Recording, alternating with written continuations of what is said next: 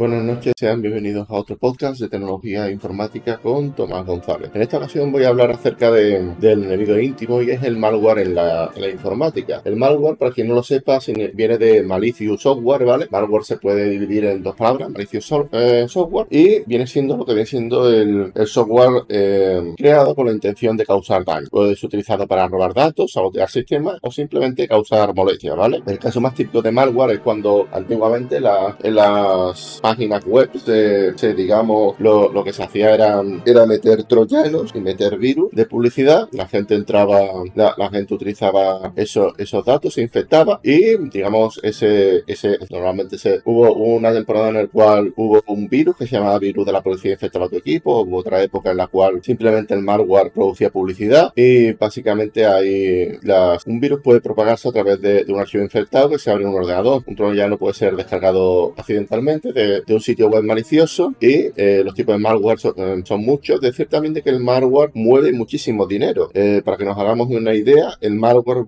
mueve alrededor del 1,5 del Producto Interior Bruto a nivel mundial. Para que nos hagamos una idea, el aceite de oliva mueve alrededor del 0,22% del Producto Interior Bruto mundial y el aceite de oliva en, la Unión Europea mueve alrededor del 0,5 del Producto Interno Bruto, ¿vale? Decir que el malware mueve alrededor del 1,5 del, del Producto Interno Bruto mundial es una burrada, ¿vale? Hay muchos tipos de, malware, cada uno con sus propios objetivos. Algunos de, los malware más comunes son virus, que es un programa que se repliega a sí mismo y se propaga para, por, a otros sistemas. Un troyano, que es un programa cliente-servidor, que, básicamente te, lo descarga un programa que parece ser inofensivo, pero que en realidad tiene intención de, causar daño. Un worm o gusano, que es un programa que se propaga a través de una red como Internet. Un adware, el adware es un programa que muestra anuncios no deseados, es el que se, se, utilizaba antiguamente para, para infectar distintos equipos ¿vale? Luego estaba el, spyware, que es un software que, recopila datos sobre el usuario, como su actividad de navegación en Internet. Decir también de que no hay que, no hay que confundir spyware con, con cookies, ¿vale? Las cookies son rastros en Internet, eso son, eso, eso no, es un programa, un, una cookie es, es, un archivo de texto, no, no es ningún programa, ¿vale? Luego estaría los ransomware. Un ransomware es un programa que bloquea el acceso al sistema, los datos, hasta, que se pague un rescate. El más conocido de todo es el virus de la policía, pero ha habido muchos, muchos virus de este tipo. Y para protegerse de,